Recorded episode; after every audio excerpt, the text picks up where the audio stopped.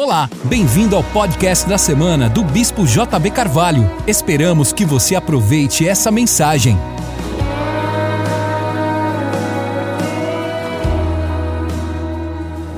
Zacarias 1, verso 18 até o 21.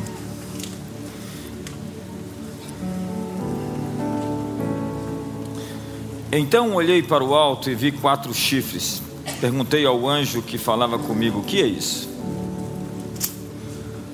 Ele respondeu: Esses são os chifres que dispersaram Judá, Israel e Jerusalém. Então o Senhor me mostrou quatro artesãos, ferreiros.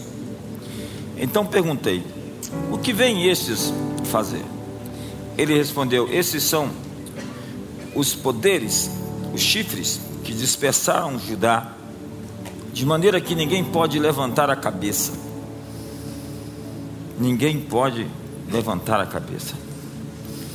Esses artesãos ou ferreiros vieram para os amedrontar, para derrubar os chifres das nações que levantaram o seu poder contra a terra de Judá para a dispersar, para a espalhar.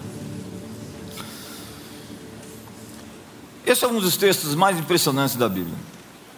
O povo estava aterrorizado, espalhado por forças do mal, poderes das trevas, aqui definidas como chifres. Então Deus desperta o seu povo para a batalha, para a luta, e envia seu exército para derrubar essas fortalezas malignas. Quem são então os seus soldados, suas armas? São artesãos, artesãos e seus instrumentos de trabalho. Essa parece ser uma estratégia muito estranha de batalha. Ao invés de mandar guerreiros com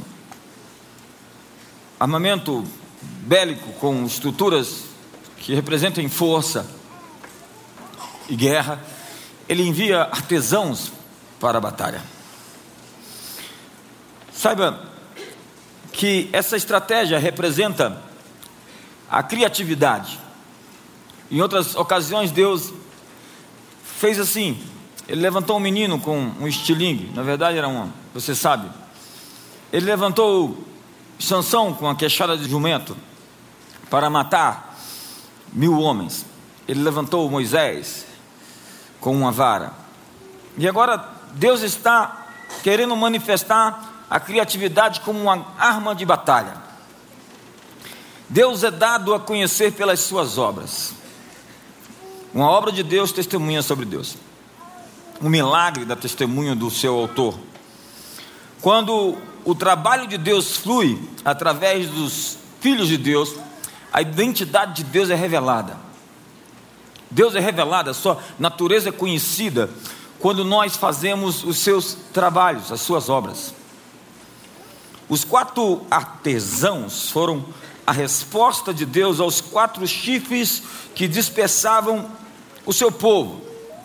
A sabedoria hábil, a expressão artística, irá desmantelar o poder dos redutos do mal. A resposta aos chifres do mal são filhos artistas infiltrados no sistema mundial com a mais hábil sabedoria do alto. A Bíblia diz que um dia as nações correrão para a nossa luz, para a luz que nos nasceu.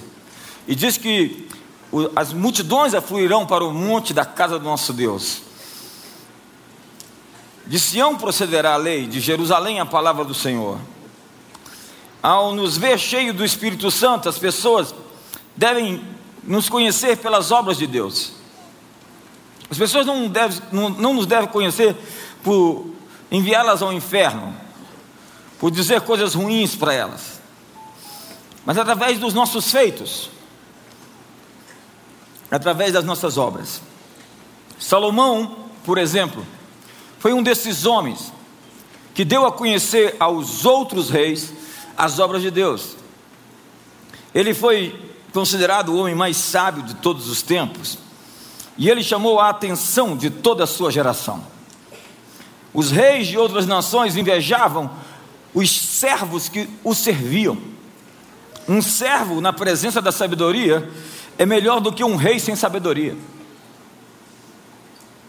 A rainha de Sabá foi visitá-lo e ficou chocada pela forma como a sabedoria afeta coisas simples como vestuário, edifícios, posturas.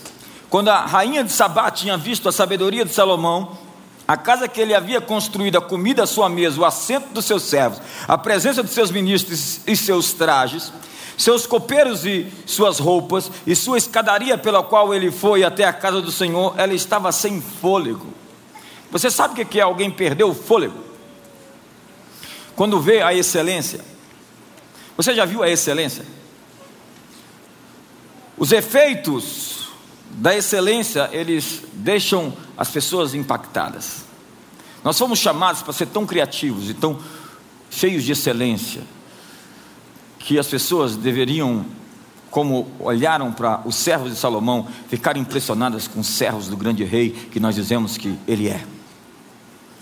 Ao olhar para nós, para a igreja, para os filhos de Deus, as pessoas deveriam ficar sem fôlego. A sabedoria, através de um homem, mudou uma nação. A Bíblia diz que nos dias de Salomão, a prata era tão farta que ela não tinha valor. Imagine reis vindo de todos os lugares, pessoas de todo o mundo, para ouvir a sabedoria do seu líder. Essa era a, os, a Jerusalém dos dias de Salomão. E o que pode acontecer com o Brasil se milhões de nós abraçarmos essa visão?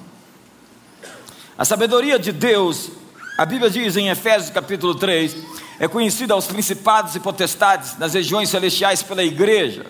Efésios 3, verso 9 diz isso.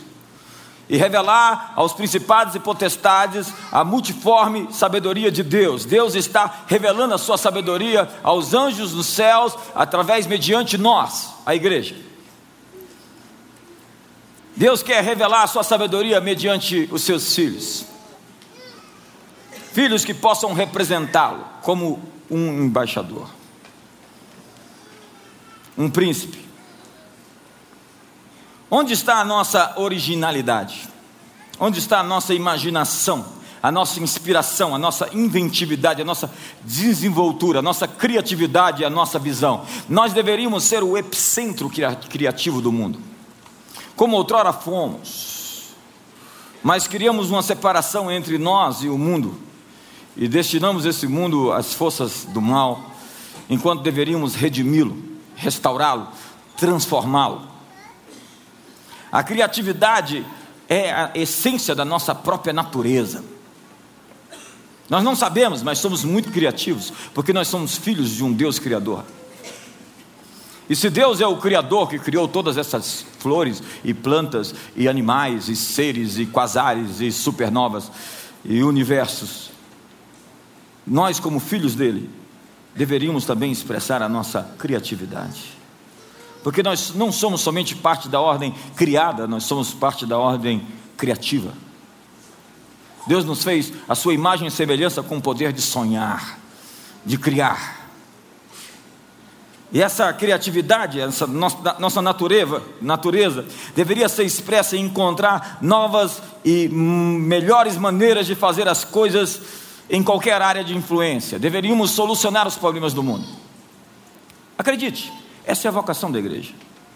Nós não nos tornamos culturalmente relevantes quando nos tornamos como a cultura, mas quando nós modelamos a cultura. Nós somos modeladores culturais. Deus, quando coloca Adão na terra, diz: cultive a terra. Cultura vem de culto, vem de cultivar, porque toda cultura procede de culto. E Isaías 61, verso 4 diz: ah, E eles edificarão as antigas ruínas, levantarão as desolações de outrora e restaurarão as cidades assoladas, as desolações de muitas gerações. O contexto do texto imediato fala que nós somos ministros de Deus e que o Espírito Santo veio sobre nós a fim de nos ungir para pregar boas notícias aos quebrantados. Enviou-nos a curar os quebrantados de coração, a proclamar a libertação aos cativos, a pôr em liberdade os algemados, a pregoar o ano aceitável do Senhor, o dia da vingança do nosso Deus, a consolar os que choram, a pôr sobre os que em Sião estão de luto, uma coroa em vez de cinzas, óleo de alegria em vez de pranto, vestes de louvor em vez de espírito angustiado. Vejo que você não está traduzindo aí, não sei porquê. Deu o clique. O texto está falando que nós, filhos de Deus, deveríamos restaurar as cidades isoladas de geração em geração. As cidades desoladas pelo marxismo cultural que destruiu nações e que quase nos destruiu também. Eu gosto do que diz Steve Jobs. As pessoas não sabem o que querem até que vejam. As pessoas não sabem o que querem até que vejam o que querem. Jesus, a Bíblia diz, é o desejado das nações. As pessoas não sabem, as nações não sabem, mas elas querem Jesus. E no momento em que elas se encontrarem com Jesus, elas vão encontrar a razão, o efeito, a raiz, a origem, o propósito, o destino, tudo aquilo que ele representa, tudo foi feito por ele, sem ele, nada do que foi feito se fez por ele, para ele, por meio dele são todas as coisas, a ele seja, pois, a glória eternamente. Mas a criatividade exige mudança. E é por isso que muitos de nós evitamos a criatividade, porque nós não queremos mudança. Eu vou pegar meu telefone e mandar pelo correio para a primeira pessoa que levantar a mão daqui a 10 anos. Quantos querem? Daqui a 10 anos? Não querem. Você queria agora, mas daqui a 10 anos ele é obsoleto. Daqui a 2 anos, 3 anos, ele já não serve muito. Nós estamos acostumados com coisas velhas, nós queremos coisas velhas. Nós não estamos nos adaptando ao novo porque nós queremos viver o velho. Até outro dia dessa igreja tinha, era cheia de bancos e as pessoas resistiram em trocar por cadeiras porque diziam que os pecadores tinham chorado naqueles bancos. A resistência à mudança é, na realidade, uma resistência à natureza de Deus. Aqui nós temos uma constante nesse ministério: a mudança. Nós estamos mudando sensivelmente. Todo o tempo, o mundo está mudando. E nós precisamos mudar. Se você não nos encontrar daqui a dois anos, eu espero que não seja você, mas se alguém não te encontrar daqui a dois anos, elas vão olhar para você e falar: como você está transformado, como você está mudado, como você está melhorado, como você está se tornando a melhor versão de si mesmo. Mas cada criança é um artista. Uma criança já nasce um artesão, um artista, um ferreiro. Ela tem a expressão para criar. Mas algo acontece quando elas entram na escola ou quando são educadas por pais que mutilam esses dons artísticos, essa transcendência, essa captação, essa imaginação. Muitos sistemas educacionais estreitam a definição de criatividade e colocam as pessoas em caixas, em formatos nesse sistema grego, helenista, determinista. Quando alcançam 10 anos de idade, poucas crianças ainda são consideradas artistas. Devemos desenvolver habilidades criativas das crianças fora da caixa tradicional que nós chamamos de arte. Todos os reis tiveram copeiros, empregados, mesas de banquetes, roupas agradáveis para os seus servos, mas havia algo sobre Salomão que o fez destacar acima de todo o resto. Porque a excelência está no detalhe, no arremate. Ela tem regras, corte uma vez só, mas meça duas vezes. A rainha de Sabá ficou sem palavras em resposta à sabedoria de Salomão. É hora de a igreja exibir uma sabedoria que faz com que o mundo fique em silêncio. Ser um artesão no reino é ver um modelo no céu e trazê-lo para a terra.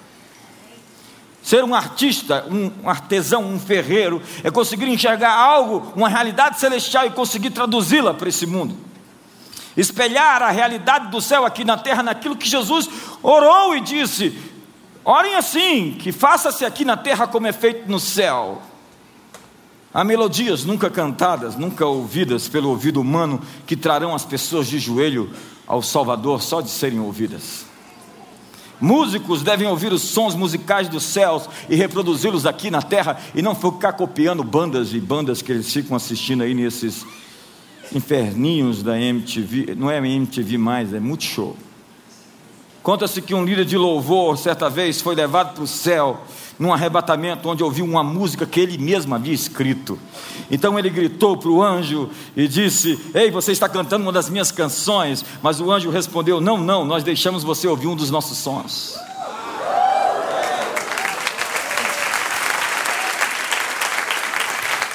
Há segredos médicos que podem revolucionar a espécie humana, que podem ser produzidos por nós. Curas. Há, na verdade, empresas que se esforçam para ter sucesso, quando um, uma ideia criativa pode colocá-la no topo do mundo dos negócios. E como foi dito aqui, um produto que vai garantir o sustento da sua família pelo resto da sua vida. Deus não esconde as coisas de nós senão para nós. Deus não esconde as coisas de nós senão para nós. Há tesouros encobertos e riquezas escondidas que Ele quer revelar aos pequeninos, aos seus filhos. Graças te dou, ó Pai, porque assim foi do teu agrado. Clama a mim, anunciar-te-ei grandes coisas e ocultas que tu não sabes. Agora, o nós aqui é muito importante. Nós vemos artesãos e não artesão, porque trata-se de um trabalho de equipe. Olha para o seu irmão e diga: trabalho de equipe. É preciso lidar, lidar com o mito do cavaleiro solitário. Nós gostamos dessa coisa do cavaleiro solitário, onde um homem vence um exército. Mas tudo que é grande precisa de uma equipe para ser feito. Um gênio, um gênio rebelde, indomável, numa equipe é uma aberração, é a perdição do time. Todos nós precisamos de feedback. Eu acho que foi Warren Buffett que disse: o feedback é o café da manhã dos vencedores. Por quê? Porque nós precisamos de alguém que veja as nossas costas e nos dê feedback sobre os nossos pontos cegos. Diga comigo, pontos cegos. Uma pesquisa séria diz que todos nós temos de três a quatro pontos cegos. Todos nós temos de três a quatro pontos cegos que nós não enxergamos. A maioria de vocês disse: Eu não. Você sabe por quê? Porque um ponto só é cego porque você não o enxerga. E você, obviamente, não está o vendo, mas alguém está. Olha para o seu irmão e diga: Alguém está. E tem pessoas que são assim, implacáveis. Pontos são cegos porque você não os vê. Todos temos três a quatro pontos cegos, mas alguém aqui está pensando, eu devo ser uma exceção. Alguém, por vezes, pode usar o nome de Deus para tomar decisões. Eu acho, eu, eu, eu, fico escandalizado com esse negócio de usar o nome de Deus para dizer Deus está me dizendo, Deus está me dizendo, Deus está me dizendo quando é o ventre dele, a vontade dele, é a cara de pau dele que está fazendo toque, toque, toque e falando. A sabedoria é reconhecida pelos seus frutos, pelos seus resultados. Se Deus te disse, me mostra o resultado do que Deus te disse.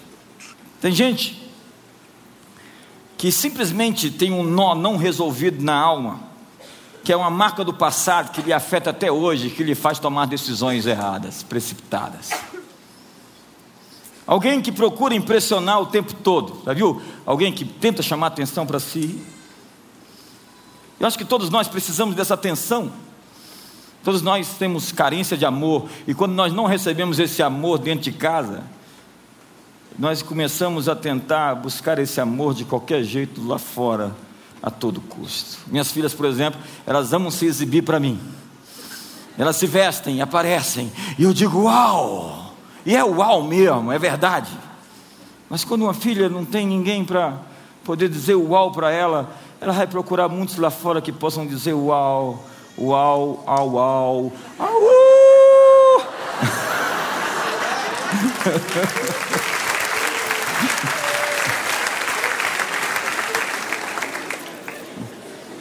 E aí não obteve esse, essa validação de casa, o menino não teve esse, esse, esse, essa confirmação do pai de que é homem, de que é de verdade uma pessoa amada, então vai buscar amor em todo canto. E aí vive tentando se exibir. Mas quão livre é alguém que não precisa, não precisa contar vantagem para ninguém. O meu amigo Cote fala sobre Jefté e a maldição do filho bastardo. Quando Jefté buscou por outros expedientes a aprovação que ele não tinha do pai. E se a gente remontar, normalmente todos os nossos problemas de carência remontam a essa célula principal, mater, de êxito social, chamada família. Esse é o grande ponto. Alguém que, quando vê conflitos, foge e evita de qualquer jeito a discussão e embate, já viu? Alguém que não, não faz um enfrentamento, porque viu seus pais brigando, brigando, tentou manter a paz entre eles e não conseguiu, e quando via o bicho pegando, corria para debaixo da cama e se escondia. Então, formada, educada, preparada, essa pessoa, quando vê um conflito, ela desmaia, ela derrete. E ela sai e se esconde, e, se esconde, e foge, e corre, e se esconde debaixo da cama. A propósito, que cama você está se escondendo hoje? Como o seu passado está mexendo com as suas decisões presentes? Artesãos trabalham juntos, eles têm feedback. Diga feedback. feedback. Comunhão a Bíblia diz: se andarmos na luz como na luz ele está, nós temos comunhão. A comunhão é coisa profunda, não é essa coisa da epiderme. É uma coisa intensa, é uma coisa de conferir informações, de poder dizer verdades um para os outros em amor, um para os outros em amor. Isso envolve participação dos outros, conversas vulneráveis, conseguir ser confrontado. Procure uma pessoa bem próxima a você e diga para ela me diga uma verdade sobre mim mesmo.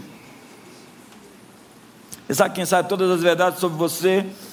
A sua ex-sogra, a sua ex-esposa, a anterior também, e a sua antiga sogra, e aquela terceira sogra que você teve, e aquela outra, sabem tudo sobre a sua vida. Porque há pessoas que aparecem pensando que estão fazendo um show, enquanto só são motivo de piadas dos outros. Quando eu vejo pessoas pagando mico, eu digo: onde estão os amigos dessa pessoa? Será que ela não tem ninguém para lhe dizer a verdade em amor? Ei, não vai no show de calouros do Silvio Santos. Ainda tem isso? Ninguém se expõe nessa igreja. Não vai lá, você vai receber aquela buzina. Eu lembro quando eu era criança, o pessoal falei, gente, será que ninguém contou para essa pessoa que ela não sabe cantar? E ela precisa passar esse vexame nacional. Pergunte para o seu irmão: onde estão os seus amigos? Pessoas que querem cantar ou dançar, mas só querem, na verdade, atenção para si. Como é que você trabalha sob pressão? A pessoa que sob pressão quer colocar, em, colocar todo mundo sob pressão também. Porque se eu estou sob pressão, as pessoas têm que estar sob pressão também. Então ele vaza a pressão para todo mundo ao redor. Artesãos são rápidos aprendizes eles têm agilidade na aprendizagem, eles são como a Luna. Já viu a Luna, o show da Luna? Quem tem filhos pequenos e assinam a Discovery Kids já devem ter visto o show da Luna. Vamos lá? Eu queria um gato me. Que isso, vocês sabem? Para quem não tem filhos pequenos e não tem o Discover Kids, Luna é uma personagem do Discover Kids produzida por uma indústria brasileira de animação. Assim como Peixonauta.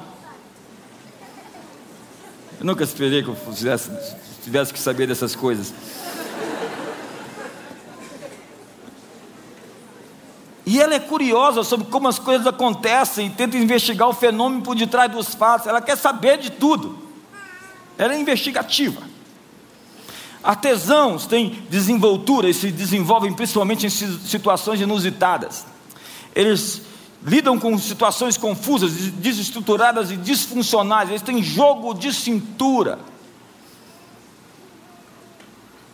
Tem pessoas que quando a coisa sai do manual, ele já não sabe o que fazer. Eu não aprendi isso na faculdade. Na verdade, a faculdade me ensinou essa caixinha. Fora dessa caixinha, eu não sei fazer mais nada. Ele não tem jogo de cintura, elasticidade, resiliência. Mas as minhas principais palavras de liderança são: dê um jeito.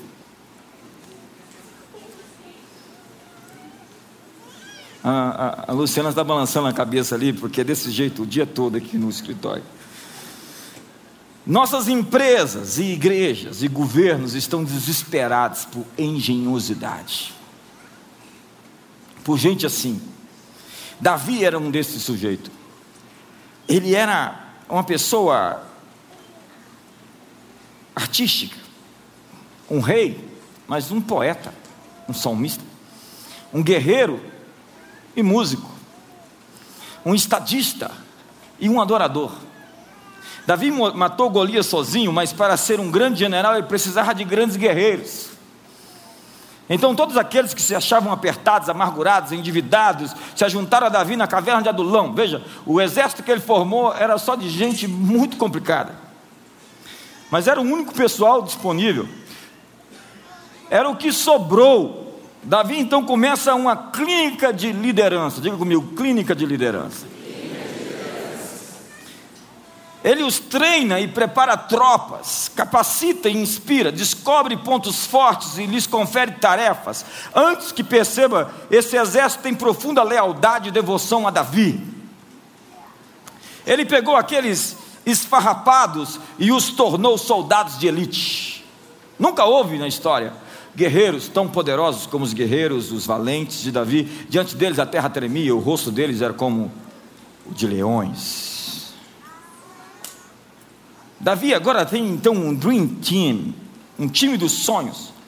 Mas o que ele fez? Ele amou aquelas pessoas e o amor muda as pessoas. Eu estava pensando ali, quando a Bíblia fala que Deus vai restaurar o mundo, transformar o mundo, convertendo o coração do pai aos filhos e dos filhos aos seus pais, nós começamos a ver uma ordem nisso.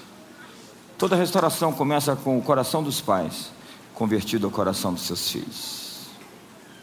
Então, num momento cercados pelo inimigo, Davi e seus homens estão sem recursos, estão cercados. Então Davi sussurra: Ai, que me dera de beber das águas da fonte de Belém, seus homens ouviram esse sussurro e foram, sob risco de vida, à fonte de Belém e buscaram água. E trouxeram aquela água até Davi. Davi pegou aquela água. Alguns de nós pensariam, nós, é justo repartir com aqueles que foram buscar, então vamos tomar um pouquinho cada. Ou então vamos dar uma de egoísta e beber água inteira sozinho. Mas Davi pega aquela água e diz: Eu não posso beber dessa água. Ela poderia ter custado o sangue deles e a derrama. Alguém vai dizer, isso é um desperdício. Alguém vai perguntar, qual é a objetividade de derramar água se você está com sede? Davi não sabia, mas aquilo afetou os seus homens profundamente. Gestos de sacrifícios sempre afetam pessoas. Quando um líder carrega caixas nas costas, ele afeta seus liderados. Quando ele pega no batente, e foi Peter Drucker que disse que se alguém na igreja, numa corporação, se acha bom demais para trabalhos pequenos e manuais, essa pessoa não serve para trabalhos grandiosos e poderosos. Seja o que você for, a pessoa mais especial que você achar. Se você não é capaz de ficar fazendo pequenas coisas, você não está apto para fazer grandes coisas.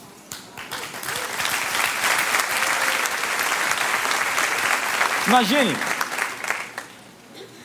quantas vezes aquela história foi contada ao redor nas fogueiras para as outras pessoas na tropa. O que você acha que aquela história causou na devoção daqueles homens a Davi no futuro? Hoje a confiança nos políticos está baixa. E baixa é um elogio ainda. O cinismo cresceu. Há um clima de decepção nacional. As pessoas hoje governam pensando em ficar ricas. E toda organização tem três eixos: o que, como e porquê. Vamos lá? O que, como e porquê. O que e como, você sabe pela declaração de missão, de propósito de uma organização. O que e como. É o meu produto e como eu vou levá-lo à frente. Mas por quê? O porquê fica nas sombras. Pergunta a pessoa do seu lado: qual é o seu porquê? Há pessoas que abrem empresas. Por quê? Para ficar ricas?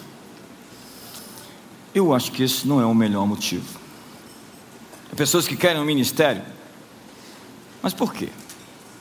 Há pessoas que gravam CDs, eu acho ótimo tudo isso que eu acabei de dizer, eu só quero saber os motivos. Porque o motivo de alguém é o próprio espírito de alguém. Diga para a pessoa do seu lado: o motivo é o espírito. Porque liderança não tem a ver com mostrar o quanto você é bom em algo. Não. Liderança não é comandar. Eu quero ser líder porque eu quero poder mandar. Ou eu quero proteger minha posição a qualquer custo. Liderança é transportar pessoas de um ponto a outro. Liderança é transportar uma organização da realidade onde está em direção a um lugar melhor. Liderança é mover pessoas, porque a vida são pessoas. Eu vou repetir isso. A vida são pessoas. Olha para a pessoa do seu lado e diga: a vida são pessoas. Nós podemos ir mais longe quando não estamos fazendo por nós mesmos. Não estamos correndo por nós mesmos, nós corremos uns pelos outros. Estamos aqui para contribuir e deixar um impacto permanente na vida das outras pessoas nesse mundo. A vida são pessoas. Eu gosto de Jim Collins. Ele é professor da Universidade de Stanford e da cadeira de liderança, presidente da cadeira de liderança da Universidade da Academia de West Point. E ele diz: liderança não é uma ciência, é uma arte. Numa fazenda, havia um tronco grande apodrecendo no entrocamento em uma estrada. Um grande tronco, enorme. O vizinho passou, viu aquele tronco e pediu ao dono daquela fazenda permissão para retirar aquele grande tronco. Obviamente que aquele dono da fazenda achou por bem dar aquela autorização, já que aquele tronco estava ali enfeiando o ambiente. Então ele colocou na sua caminhonete e chegou em casa, começou a esculpi-lo. Ele enxergou naquele tronco uma águia de dois metros e meio de altura, esplêndida. Aquele tronco se tornou uma grande águia. O dono da fazenda passando a margem, viu a escultura e se aproximou e quis comprá-la. Então ele pagou 100 mil dólares por um tronco que era seu. Ed Catmull é o presidente dos estúdios de animação da Disney e da Pixar. E já afetou a vida de muitos de nós aqui. Ele é responsável pela produção de animações como Os Incríveis, Valente, Toy Story, Monstros S.A., preferido do pastor Pedro. Divertidamente, Ratatouille. É isso aí, você entendeu? Dentre outros. Ed diz que a arte não tem a ver com pintar ou desenhar, mas com aprender a enxergar. Como? Um homem viu um tronco, um outro viu uma águia. Abraão olhou além das suas limitações físicas, ele enxergou sua descendência nas estrelas, na areia do mar. Alguém, décadas atrás, achou microchips em areia. Nós já temos matéria-prima para consertar nosso mundo. Tudo o que precisamos já está conosco. Artesãos criam um padrão para si e enxergam além do óbvio. Diga além do óbvio. Ed da Pichar, dos estúdios Disney, tem um livro chamado Criatividade S.A. Onde diz que cada grande filme da Pichar começa como um bebê feio e se transforma no caminho. O Deus Criador ele é especialista em pegar cenários caóticos e transformá-los em mundos extraordinários.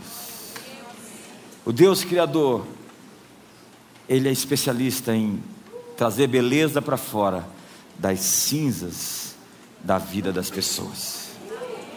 A nós nos foi dado o grande privilégio de consertar as ruínas de geração em geração. A palavra justiça significa consertar o mundo. E a Bíblia diz que a justiça destilará dos céus como um orvalho, e a retidão como um rio perene. Mas uma palavra hoje em voga nesse nosso mundo pós-moderno chama-se decepção. As pessoas estão decepcionadas, elas estão frustradas. Como alguns dos grandes pensadores do passado, Nietzsche, Voltaire, se deixaram tomar pela frustração. Eles eram sinceros, queriam buscar um mundo, um ideal, uma solução para as grandes demandas da vida. Mas eles não tinham a chave. Por isso eles perderam a doçura, perderam a ternura, porque eles não entenderam que Deus precisa de mais de uma geração para consertar o mundo. Na verdade, já existem dois mil anos que Ele está consertando esse mundo e está no caminho de tornar o mundo até que todos os inimigos dele sejam postos por estrado dos seus pés. A afirmação de Nietzsche de que Deus está morto era, na verdade, a morte do Deus liberal da religião, da teologia liberal. Eles não enxergaram o processo. Diga comigo, processo. É quando você tem um horizonte resumido, pequeno. Eles foram imediatistas e se tornaram amargos, ácidos e negativos, se deixaram tomar pelos horizontes que viram definidos diante de si e não enxergaram além da ofensa pessoal. Tem gente que só consegue enxergar sua frustração, sua decepção, sua ofensa. Mas um artesão consegue enxergar coisas além do monte, consegue dizer a montes se erguerem e se lançarem no mar. Um estilista consegue enxergar modelos que não foram criados. Um artesão consegue criar novos mundos e explorá-los. Para remover a opressão dos chifres que dispersaram o povo, nós precisamos de criatividade. Diga comigo, criatividade. Criatividade, criatividade significa resolver problemas. Nós fomos feitos para resolver problemas, trazer soluções. Alguns só criam problemas. Em qualquer esfera da vida, nos negócios, a gestão familiar, nós temos situações para serem resolvidas. Ed Catmull afirma que a criatividade é a nova moeda dos negócios. Eu vou repetir isso. A criatividade é a nova moeda dos negócios. E se você não conseguir se reinventar, lamento, a sua empresa vai se tornar objeto de observação arqueológica. Não se trata de escrever, pintar ou desenhar no papel, mas de escrever, pintar e desenhar na vida, em qualquer lugar onde existam problemas e pessoas em busca de soluções. Catimu afirma que contar histórias é que vai mudar o mundo. Para eles, histórias vão mudar o mundo, e por isso ele trabalha com roteiros, com histórias, com desenhos, com animações.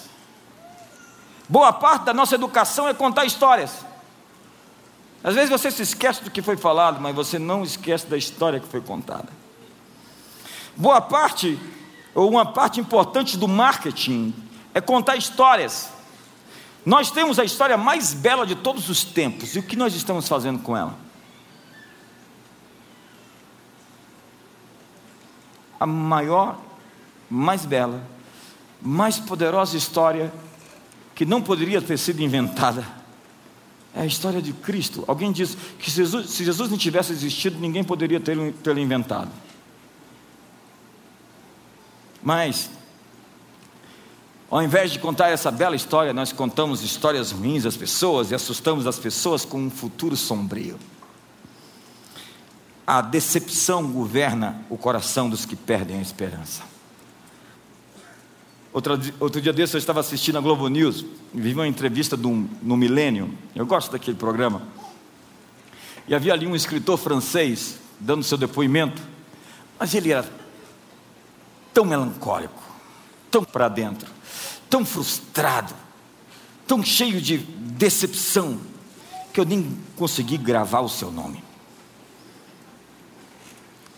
Por causa da frustração com a vida, com o futuro, com os caminhos da sua própria vida e da humanidade que ele transmitia. A repórter tentou levantar um pouco a moral da conversa, mas entre um cigarro e outro,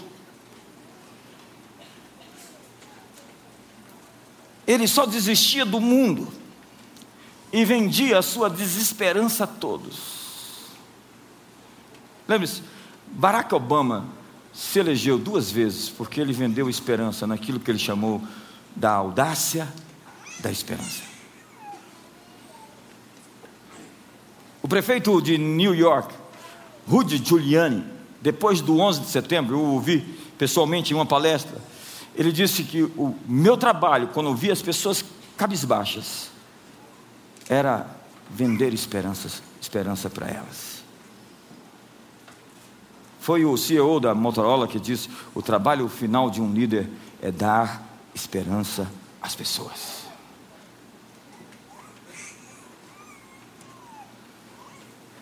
Logo depois do ataque do September 11, o presidente Bush disse para o povo: comprem, vivam sua vida, negociem, invistam, porque todos estavam com medo.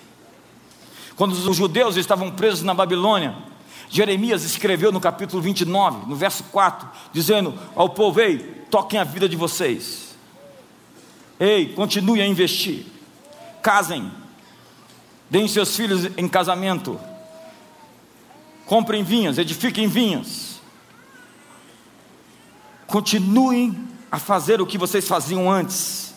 Não se deixem tomar pela decepção. Parece que decepção é a palavra de ordem no Brasil. Hoje, a, a esperança se foi. As empresas não querem investir, não querem produzir. O mercado está parado porque nós estamos com medo, esperando ver o que vai acontecer. O desânimo sobre o futuro tomou conta do mercado.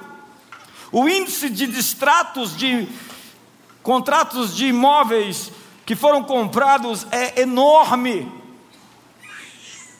Saiu um governo sem inteligência política nenhuma, nem estratégica, e entrou um governo interino marcado por denúncias de corrupção. Nas Escrituras, em tempos assim incertos, Deus disse para Jeremias: compra uma terra, lavra a escritura, pois há uma mudança acontecendo. Eu vim aqui hoje para lhe dizer, amigo, compra uma terra, lavra uma escritura, toca a tua vida, edifica casas, edifica vinhas, edifica negócios, porque está algo vindo, algo está acontecendo, essa terra ainda vai florescer e vai frutificar, os melhores tempos da sua vida e do Brasil ainda estão chegando.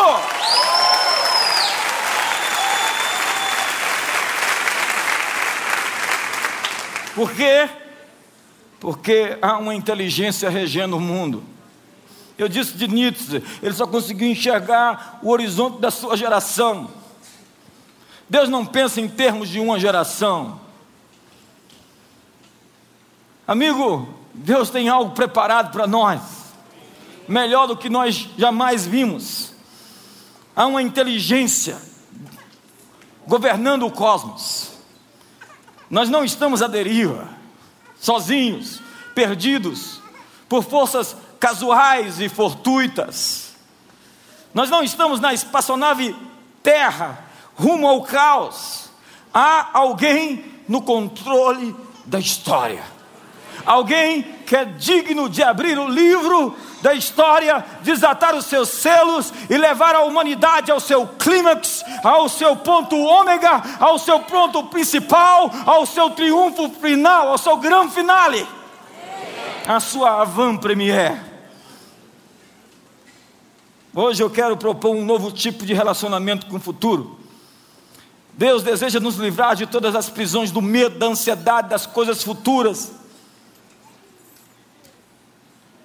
Martin Smith canta que nós somos history makers, fazedores de história. E é corriqueiro hoje você ouvir pessoas falando, vamos mudar a história. Hoje eu quero sugerir algo ainda mais revolucionário. Nós vamos criar o futuro.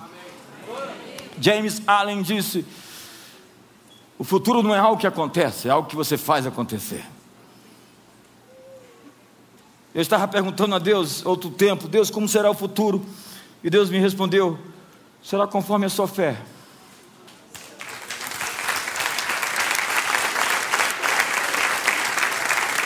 Evan McManus é pastor da Mosaic Church em Los Angeles.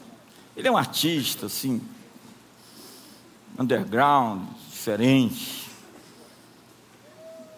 E ele, consultor de tendências, foi perguntado por vezes, depois do pós-moderno, pós-modernismo, o que virá? E ele respondia: Não sei. Depois do pós-modernismo, o que virá? Ele disse: Não sei, e desconfio de quem tem uma resposta. Um dia a ficha caiu. A ficha às vezes demora a cair, mas ela cai. Mas nós temos paciência para chegar lá. Então ele disse: Depois do pós-modernismo, o que virá? Eu sei o que nós escolhemos. Nós somos artesãos, arquitetos de uma nova realidade. Nós somos a ordem criativa de Deus, chamados por Deus para criar um mundo melhor. Ezequiel vê um cenário de caos total. E apesar de não enxergar a realidade que ele deseja, Deus diz para ele: Você está vendo esses ossos, eles podem reviver. Ezequiel responde: Tu o sabes. Então Deus diz para ele: Profetiza. Comece a mudar o vale de ossos secos com a tua boca, com as suas palavras. Diga a esse amontoado de caos que eles se ergam, que eles se levantem, que eles se ajustem, que eles se articulem que eles tenham nervos, que eles tenham sangue, que eles tenham pele, e que o Espírito sopre dos quatro ventos, venha o Espírito dos quatro cantos e traga sobre esse exército o fôlego de vida. O que hoje para você pode parecer o caos, a destruição e a decepção, pode ser mudado através de uma palavra profética que você direcionar a sua circunstância. Profetiza sobre o vale de ossos secos, profetiza sobre as suas circunstâncias, profetiza sobre os seus negócios. Haja vida, haja transformação. Há hoje uma explosão de crescimento prestes a acontecer dentro de cada um de nós.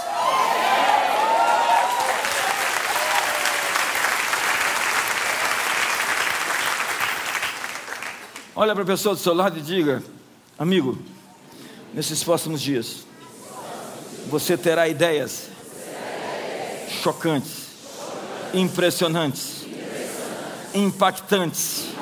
Deus está te ungindo como um artesão de uma nova história para destruir a decepção, a frustração, e trazer a ordem a esse mundo caótico.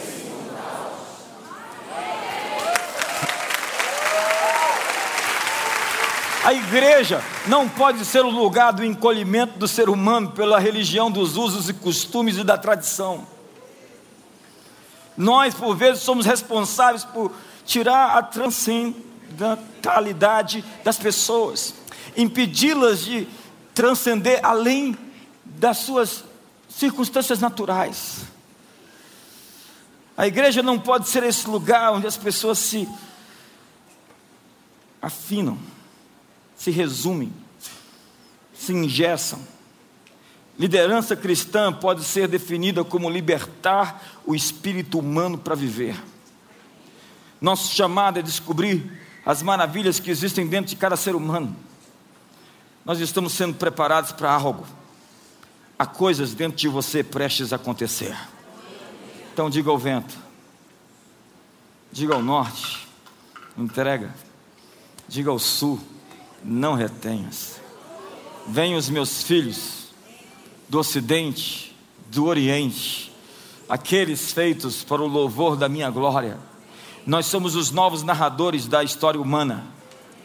Nós faremos sim os grandes roteiros e os grandes desenhos, as grandes animações, as grandes histórias serão contadas por nós. Estamos dirigindo o seu curso para a glória de Deus. Existe um mundo melhor do que este? Amigo, eu estou pagando para ver o que nós iremos fazer em Deus.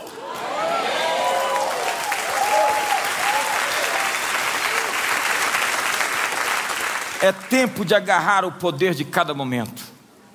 Você pode criar o futuro fazer desse mundo um mundo que reflita o caráter de Deus.